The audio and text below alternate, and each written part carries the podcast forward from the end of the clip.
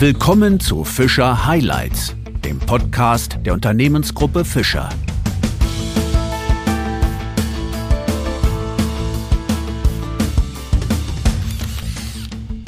Zu einer neuen Ausgabe von Fischer Highlights begrüße ich Sie sehr herzlich. Mit Frank Sieren haben wir heute einen der besten westlichen China-Kenner überhaupt zu Gast. Der Journalist hat bereits mehrere Bestseller über China geschrieben. Er lebt seit 1994 in Peking und damit länger als jeder andere westliche Wirtschaftsjournalist. Bei unserem letzten Treffen im Dezember hatten wir vereinbart, dass wir in unserem Podcast über die aktuelle Entwicklung in China sprechen, deren Aufstieg in die Hightech-Weltelite, die gigantischen Investitionen in die Bildung, über die neue Seidenstraße und über die Chancen und Risiken für deutsche Mittelständler in China. Doch die schlimmen aktuellen Entwicklungen, der Angriffskrieg Russlands auf die Ukraine, lässt alle anderen Themen in den Hintergrund treten. Und so verläuft unser Gespräch zunächst ein wenig anders. Mein Name ist Wolfgang Pott. Herzlich willkommen bei Fischer Highlights Frank Sieren. Hallo, freut mich sehr. Herr Sieren, während wir beide dieses Gespräch führen, sitzen Sie in Peking und ich am Hauptsitz unseres Unternehmens in Waldachtal im Nordschwarzwald. Das heißt, Sie können auch jetzt genau verfolgen, welche Themen in China die Nachrichten bestimmen und wie diese veröffentlicht werden. Welche Themen sind das aktuell? Also aktuell sind es natürlich zwei Themen. Es ist schon der Krieg in der Ukraine, aber es tagt gerade auch der Nationale Volkskongress, das ist das chinesische Parlament mit fast 3000 äh, Mitgliedern. Und da wird im Grunde der Kurs für das nächste Jahr besprochen. Und da sind natürlich alle, vor allem die mit Wirtschaft zu tun haben, sind da sehr aufmerksam und hören in dieser Woche und in der nächsten Woche genau hin, in welche Richtung die chinesische Entwicklung geht. Aber Sie haben das erste Thema angesprochen, nämlich der Krieg Russlands in der Ukraine. Da haben wir hier in Deutschland den Eindruck, dass in China darüber gar nicht groß berichtet wird. So erscheint es zumindest in den Medien. Ist das tatsächlich so oder ist das auch ein großes Thema bei Ihnen? Na, das ist schon auch ein großes Thema, vor allem auch in den sozialen Medien. TikTok ist voller kleiner Geschichten, Bildergeschichten, also kleiner Filme über Putin. Also es ist schon ein Thema, Allerdings ist es etwas stärker polarisiert als im Westen. Was heißt polarisiert? Das heißt, dass ein Teil der Menschen eher zu Russland hält, weil, weil sie anti-amerikanisch sind, weil sie überzeugt sind, dass die Amerikaner das alles angezettelt haben. Insofern wird es ja polarisierender diskutiert, während man im Westen ja doch ähm, sehr, sehr einig ist, dass dies ein Angriffskrieg ist, den Putin im Grunde alleine zu verantworten hat, was auch immer da im Vorfeld noch eine Rolle gespielt haben mag. Hier im Westen haben wir eher den Eindruck, dass China bislang bei diesem Konflikt eher zurückhaltend agiert. Teilen Sie diese Einschätzung auch? Ja, man kann es zurückhaltend nennen, man kann es allerdings auch taktisch klug nennen. Also China versucht eine so differenzierte Position wie möglich in diesem sehr komplizierten Geflecht zu halten. Also einerseits wollen sie sich von der strategischen Partnerschaft zu Russland nicht distanzieren. Andererseits und gleichzeitig wollen sie auch den Krieg nicht als das bezeichnen, was er ja ist, ein Angriffskrieg. Andererseits sind sie gegen diesen Krieg und haben also ganz deutlich gesagt, dass die Allianz zwischen China und Russland eben nicht konfrontativ ist, nicht gegen eine dritte Partei gerichtet ist und äh, es auch kein Bündnisfall sozusagen geben kann und dass Peking bereit ist, eine konstruktive Rolle zu spielen, wenn es darum geht, einen Dialog für Frieden zu ermöglichen, Seite an Seite mit der internationalen Gemeinschaft. Das heißt, äh, man versucht sozusagen weder in die eine noch in die andere Richtung zu neigen. Und das kommt natürlich im Westen, aus dem westlichen Blickwinkel, als doch so an, dass man nicht genug Empathie zeigt, dass man nicht klar genug äh, deutlich macht, was dies für ein schrecklicher Krieg ist. Aber unter Umständen schafft China dadurch eine Position, die noch sehr wichtig werden kann in den nächsten Tagen und unter Umständen Wochen, nämlich die Position, dass Peking zwischen beiden Seiten vermitteln kann. Der ukrainische Botschafter in Deutschland äh, hat das ja schon angesprochen, hat sich das schon gewünscht. Die Chinesen haben die Bereitschaft erklärt. Jetzt muss man mal sehen, was da passiert. Wenn man hier in Deutschland die Nachrichten verfolgt und die Frage wird sehr oft gestellt, wer kann denn überhaupt noch auf Putin einwirken? Wer hat denn noch Kontakt zu ihm? Wer kann ihn beeinflussen? Dann ist es meist still bei der Antwort. Oder aber die Alternative könnte sein, Staatschef Xi Jinping aus China könnte es sein. Sehen Sie das genauso? Könnte das so sein? Kann er Einfluss haben? Ja, das sehe ich ähnlich. Und es hat ja auch schon einen solchen Druck gegeben aus Peking. Es hat ja ein Gespräch gegeben zwischen Präsident Xi und Putin. Und das Ergebnis war, dass Xi Putin davon überzeugt hat, Friedensverhandlungen zu beginnen. Die Chinesen haben das sofort verkündet nach dem Gespräch und tatsächlich ein, zwei Stunden später hat der Kreml das bestätigt. Also ich glaube, diese Rolle ist durchaus denkbar.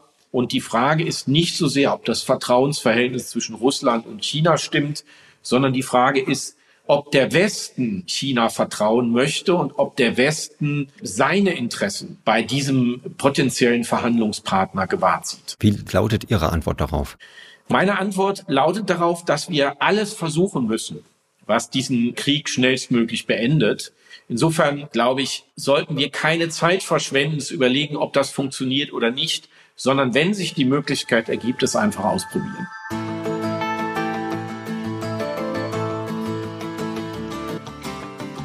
Was für mich in der Berichterstattung zu diesem Krieg oft zu kurz kommt, das ist die Tatsache, dass die Ukraine ja über enorme Bodenschätze verfügt, zum Beispiel die seltenen Erden. Daran dürfte China ebenfalls großes Interesse haben. Sehen Sie das ähnlich?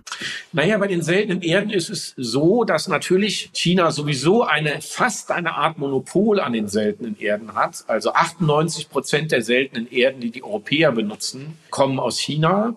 Und tatsächlich ist in dieser Hinsicht dann das Interesse der Europäer und der Russen viel größer an diesen seltenen Erden. Aber es ist auch so, dass im vergangenen Herbst noch die Chinesen versucht haben, ein Unternehmen zu kaufen, das über seltene Erden ähm, verfügt. Und es waren tatsächlich dann die Amerikaner, die das verhindert haben, die Druck gemacht haben auf die Ukraine. Also insofern spielt das schon eine Rolle. Es ist auch noch ein anderes Thema. Das sind Gase, die man zur Herstellung von Computerchips braucht. Und eines dieser Gase heißt Neon und das kommt sehr viel in der Ukraine vor, sodass zum Beispiel die Amerikaner 90 Prozent der Gase, die sie benutzen, aus der Ukraine bisher beziehen. Also da spielen natürlich Bodenschätze eine große Rolle. Aber im Falle Chinas sind es auch noch zwei andere Themen. Die Ukraine ist ein wichtiger Getreidelieferant für China, neben den USA der wichtigste.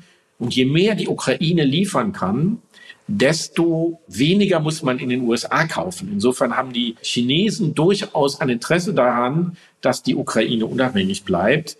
Und was fast noch wichtiger ist als Getreide, die Ukraine ist ein Lieferant für Militärgüter. Der erste Flugzeugträger der Chinesen, die Liaoning, kommt aus der Ukraine, hat die Ukraine verkauft. Die Luftkissenboote, die man unter Umständen braucht, um in Taiwan einzumarschieren, kommen aus der Ukraine. Flugzeugmotoren und Schiffsmotoren.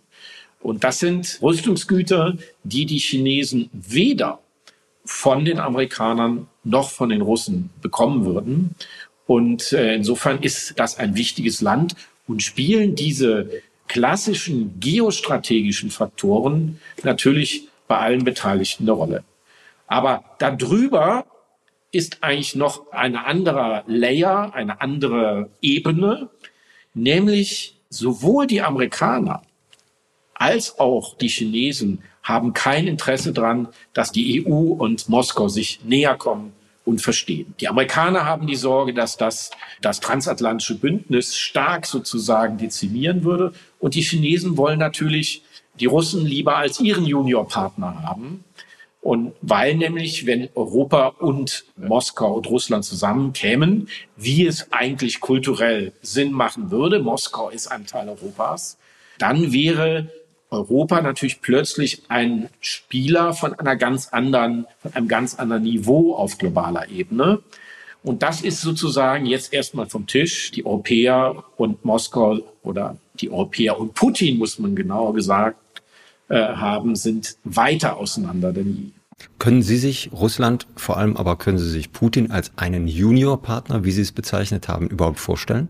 Naja, faktisch ist es ja ein Juniorpartner im chinesisch-russischen Verhältnis, wenn man mal schaut, dass die Chinesen etwa 18 Prozent an der Weltwirtschaft haben und die Russen nur drei Prozent. Wenn man sich das Verhältnis von Landfläche und Bevölkerungszahl anschaut, dann ist es schon so, dass Russland eben eine sehr traditionelle Macht ist, nämlich eine Macht, die noch auf Bodenschätzen und auf einer großen Armee basiert, während der Rest der Welt oder die großen Player der Welt ihre Machtkämpfe zunehmend schon auf technologischem Niveau austragen.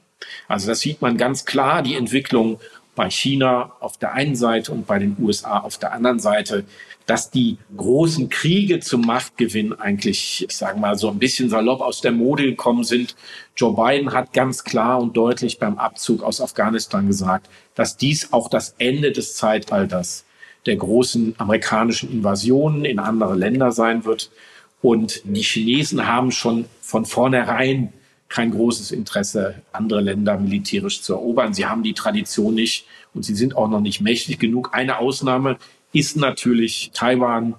Aber da würde ich sagen, angesichts dieser doch großen Welle der Solidarität in weiten Teilen der Welt ist Peking sicherlich klar geworden, wie hoch die politischen Kosten für eine solche Invasion sein würden. Sicherlich mindestens genauso hoch wie sie für Putin jetzt sind, was ihn ja wahrscheinlich sehr überrascht hat. Und insofern ist wahrscheinlich das Risiko, dass die Chinesen nun Taiwan militärisch einnehmen, gesunken, weil die Chinesen ja viel, viel mehr zu verlieren haben. Äh, Putin war ja vorher schon weitgehend isoliert und stand im Grunde auch schon im Rücken zur Wand. Bei den Chinesen ist das, ist das anders. Die haben gerade eine große Freihandelszone aufgemacht, die größte der Welt in Asien. Sie haben ihre One Belt, One Road Initiative, also Kooperation mit Zentralasien und Afrika. Sie bauen ihren Handel eher aus. Sie streben technologisch auch in die Welt. Das alles würde ja in Gefahr gebracht durch so eine militärische Intervention in Taiwan.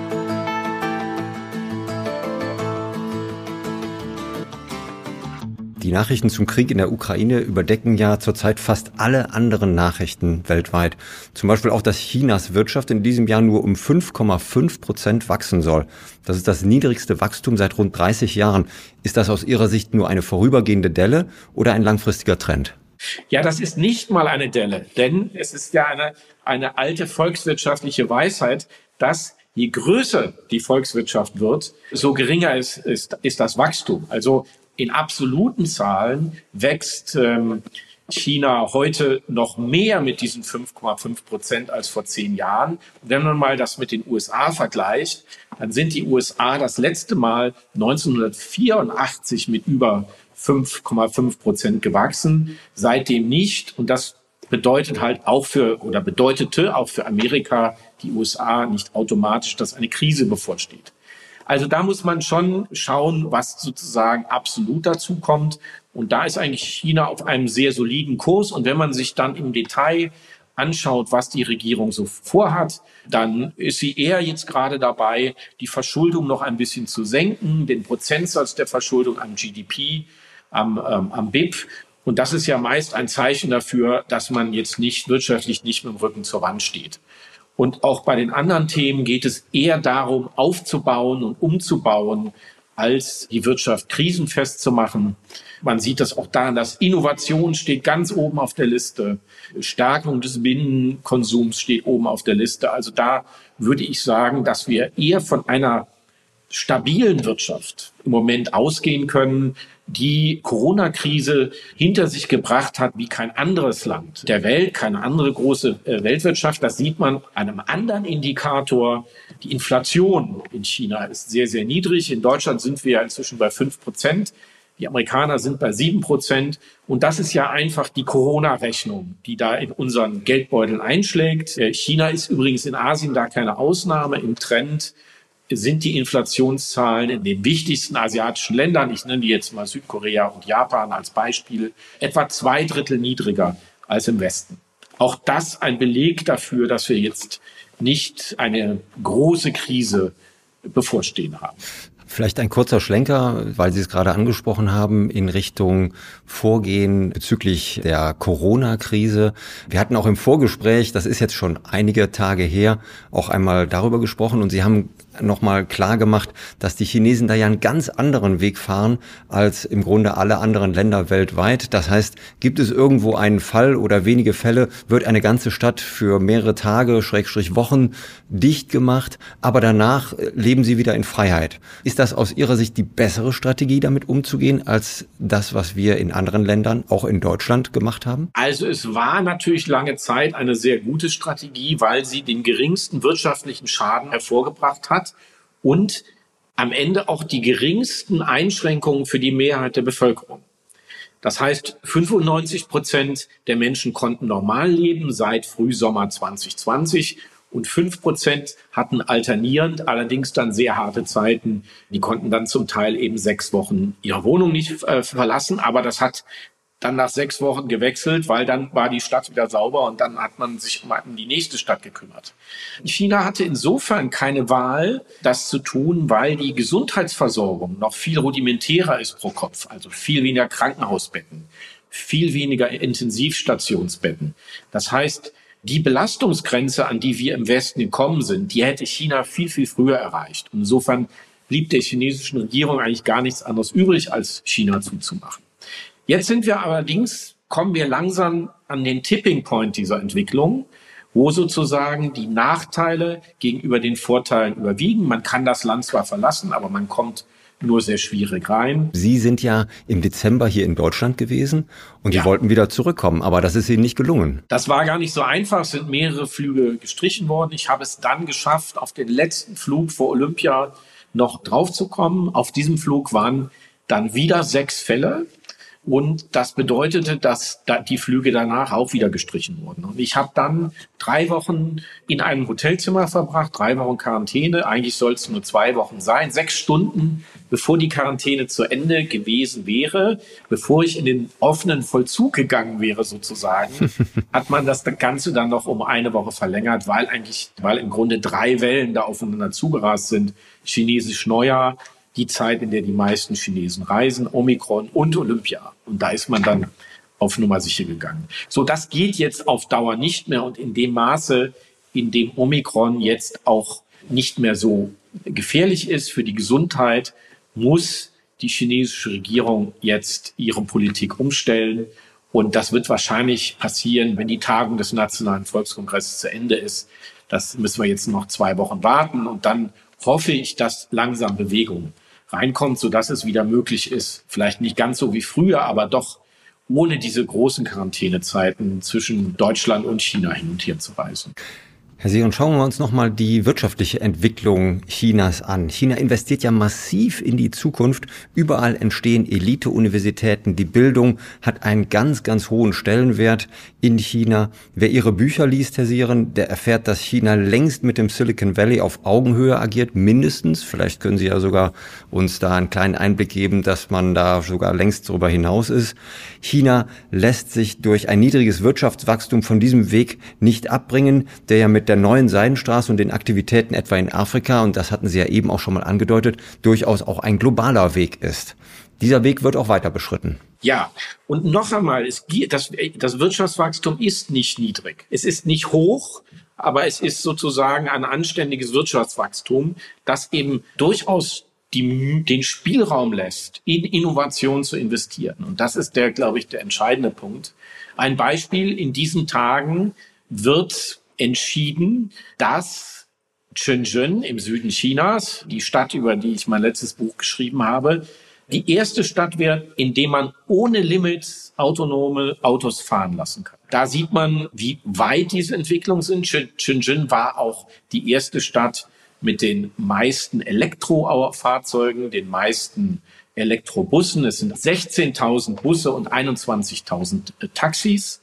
Daran sieht man schon sozusagen, dass in manchen Bereichen eben China schon weiter ist als der Westen. Während im Westen, vor allem in Amerika, Waymo, das autonome Fahren noch in Texas, in abgesperrten Gebieten üben, ist man eben in China schon so weit, technologisch schon so weit, dass man die Autos alleine, ohne Sicherheitsfahrer und ohne zentrale Steuerung in einer 25 Millionen Stadt herumfahren kann, ohne ein großes Risiko, dass da ein, äh, dass da massenhaft Unfälle passieren können.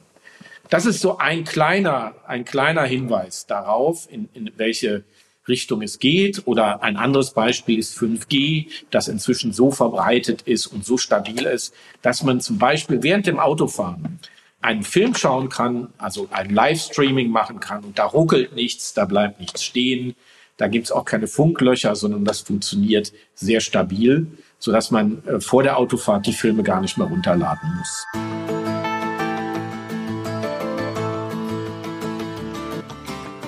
Zu Ihren Beschreibungen passt sehr, sehr gut ein Zitat von Ihnen. Sie haben einmal gesagt, China setzt auf Wachstum und auf digitale Technologien. Das haben Sie uns gerade auch sehr eindrücklich dargestellt. Und China hält sich nicht mit dem westlichen Demokratiemodell auf. Das ist eine Tatsache und zugleich für unser eins hier in Europa nicht so leicht zu verdauen.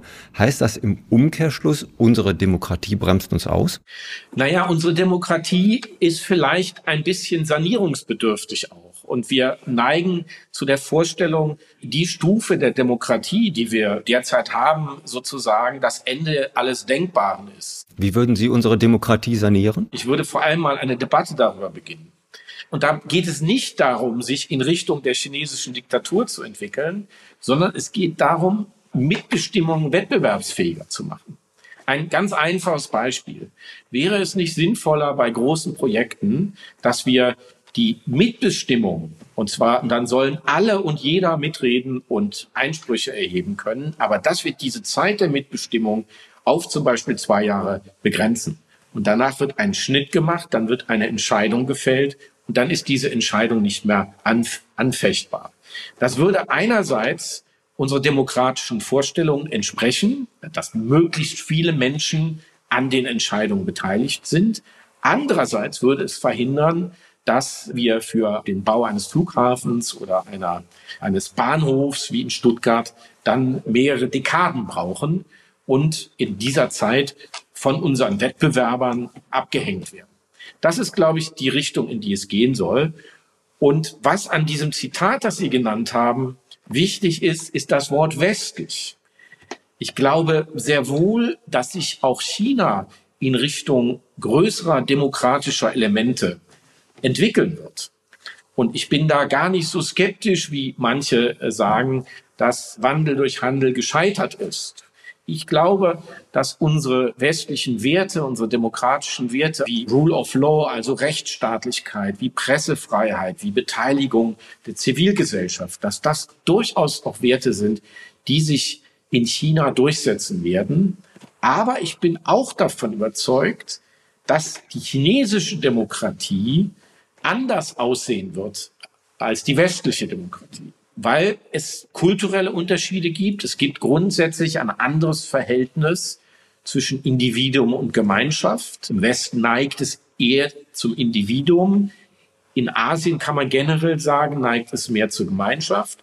Und eine Demokratie mit 1,4 Milliarden Menschen muss natürlich zwangsläufig anders aussehen als eine Demokratie mit 80 Millionen Menschen. Und man sieht es ja auch schon in Europa. Die Schweizer Demokratie sieht anders aus als die deutsche Demokratie und die britische Demokratie sieht wieder anders aus. Also da glaube ich, müssen wir uns darauf einstellen, dass sie einen eigenen Weg finden werden.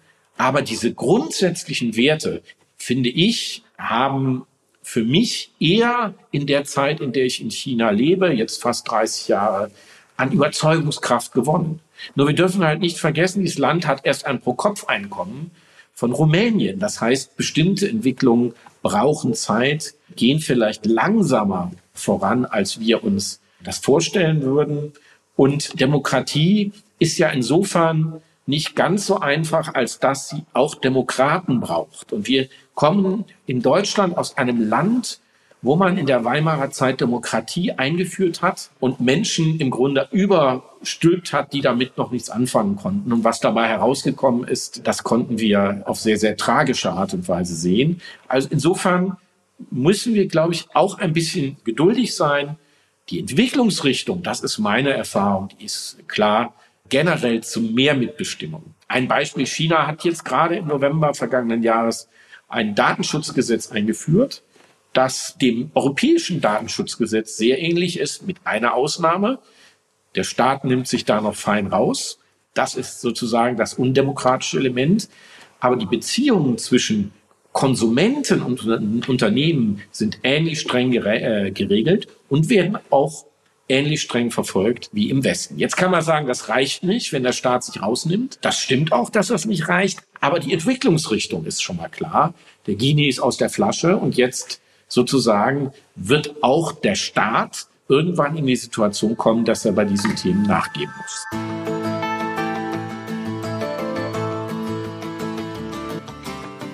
Also das Stichwort chinesische Demokratie, das finde ich höchst spannend. Das werden wir sicherlich in den nächsten Jahren, wahrscheinlich auch Jahrzehnten weiter auch ja mit der westlichen Brille einmal begleiten. Ich möchte aber nochmal auch auf die Unternehmen und zwar auf deutsche bzw. europäische Unternehmen, die sich in China engagieren, schauen. Worauf müssen die sich einstellen? Bei den ganzen Veränderungen, politische, aber vor allem auch wirtschaftliche Veränderungen, Veränderungen in der Bildung und so weiter. Die Rolle der Werkbank der Welt hat China längst verlassen und ist Innovationstreiber weltweit geworden.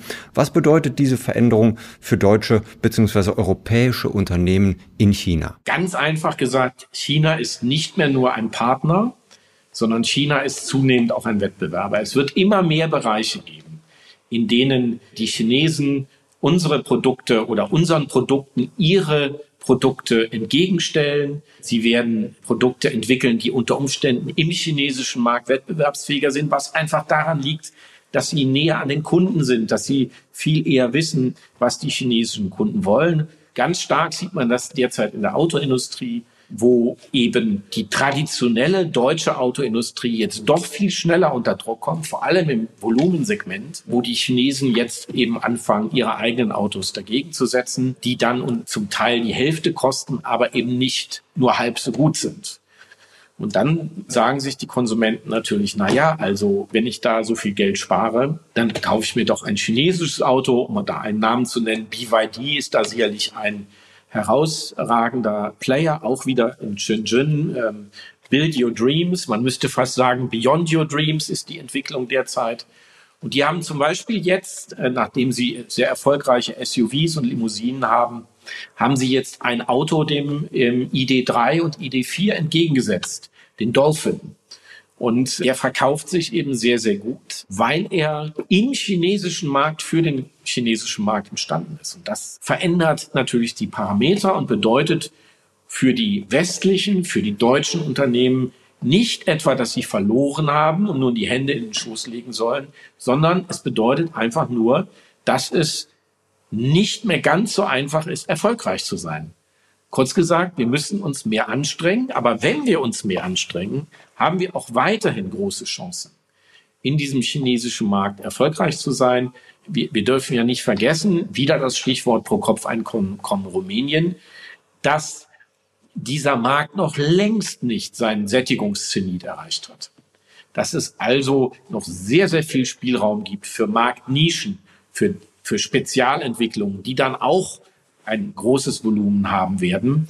Und da müssen wir halt lernen, genauer hinzuschauen. Wir müssen viel mehr lernen als früher zu verstehen, was die chinesischen Kunden wollen und uns auf diese Kunden einstellen. Früher konnten wir halt sagen, wir produzieren einfach ein ganz tolles Produkt in Wolfsburg, Stuttgart, Ingolstadt oder München und das wird dann schon gekauft. So einfach ist die Welt nicht mehr und es ist auch immer schwieriger, ein Produkt für alle zu entwickeln. Man sieht also ganz deutlich, dass die äh, Chinesen ganz andere Vorstellungen haben davon, wie man oder was in einem Auto drin sein soll. Und darauf muss man sich zunehmend einstellen. Und es kann durchaus eine Situation entstehen, wo wir dann Autos hauptsächlich für den chinesischen Markt entwickeln. Und die Deutschen müssen dann gucken, dass sie sich da, dass sie mit diesen Autos zurechtkommen, weil es sich gar nicht lohnt, für den deutschen Markt jetzt großartige Adaptionen zu machen. Die Automobilindustrie ist da sicherlich eine sehr, sehr wesentliche Branche. Es betrifft aber mit Sicherheit auch viele, viele andere Branchen. Kommt in diesem Zusammenhang den mittelständischen Unternehmen eine Sonderrolle zu, diejenigen, die in China aktiv sind? Also die Sonderrolle kommt ihnen deswegen zu, weil sie in China hoch angesehen sind. Also jeder chinesische Politiker möchte, wenn man sich ein bisschen kennt, fragt er nach dem Geheimnis des deutschen Mittelstandes. Wir erzählen ihnen natürlich nicht, dass es gar keins gibt, sondern dass das einfach nur fleißige Leute sind mit pfiffigen Ideen. Die, und die andere Seite ist, dass meiner Erfahrung nach die Hidden Champions, die deutschen Mittelständler, sich leichter tun, auf die neue Situation einzustellen. Was vielleicht damit zu tun hat, dass sie sowieso Zulieferer großer Unternehmen sind und sich dann vielleicht auch leichter tun, auf die Erwartungen großer Länder einzustellen. Während das den Konzernen, die es stärker gewohnt sind, die Spielregeln zu bestimmen, schwerer fällt. Und da sehe ich eine große Chance für den deutschen Mittelstand, wenn sie so wendig bleiben. Und ich würde mir mehr politische Unterstützung des deutschen Mittelstandes der Hidden Champions in China wünschen. Und die Unterstützung kann nicht darin bestehen, dass man einen rein konfrontativen Kurs fährt, sondern die Unterstützung muss aus einer Mischung bestehen, nämlich dass man einerseits klar sagt, was den eigenen Werten entspricht und was ihnen nicht entspricht, andererseits aber auch Möglichkeiten findet und sucht, wie man jenseits dieser Differenzen weiterhin konstruktiv zusammenarbeiten kann. Denn ich glaube, der Einfluss auf China und auch auf Chinas Werteentwicklung funktioniert nur, wenn wir mit im Spiel sind. Wenn wir, wenn wir vom Spielfeldrand auf den Platz schreien, hört uns keiner mehr zu. Wenn wir wirtschaftlich erfolgreich sind, dann können wir den Chinesen auch erzählen, dass wir in der einen oder anderen Frage andere Vorstellungen haben, wie Menschen zusammenleben sollen. Und dann werden wir sicherlich auch Gehör finden. Vielen Dank, Herr Sieren, für Ihren wunderbaren Einblick und auch tiefgründige Sichtweisen auf China. Was ich auf jeden Fall mitnehmen werde, ich hatte es eben schon mal angedeutet, ist die chinesische Demokratie. Da bin ich sehr, sehr gespannt, wie sich das entwickeln wird. Danke nochmal für Ihren ganz besonderen Blick auf China, den Sie uns gewährt haben. Wir dürfen sicherlich gespannt sein auf die weitere Rolle Chinas in der Welt. Und wir von Fischer bleiben auch dazu in engem Austausch mit Ihnen. Vielen Dank für Ihre Zeit und Ihren Besuch bei Fischer Highlights, Herr Sion. Vielen, vielen Dank, dass ich bei Ihnen sein durfte. Tschüss. Tschüss.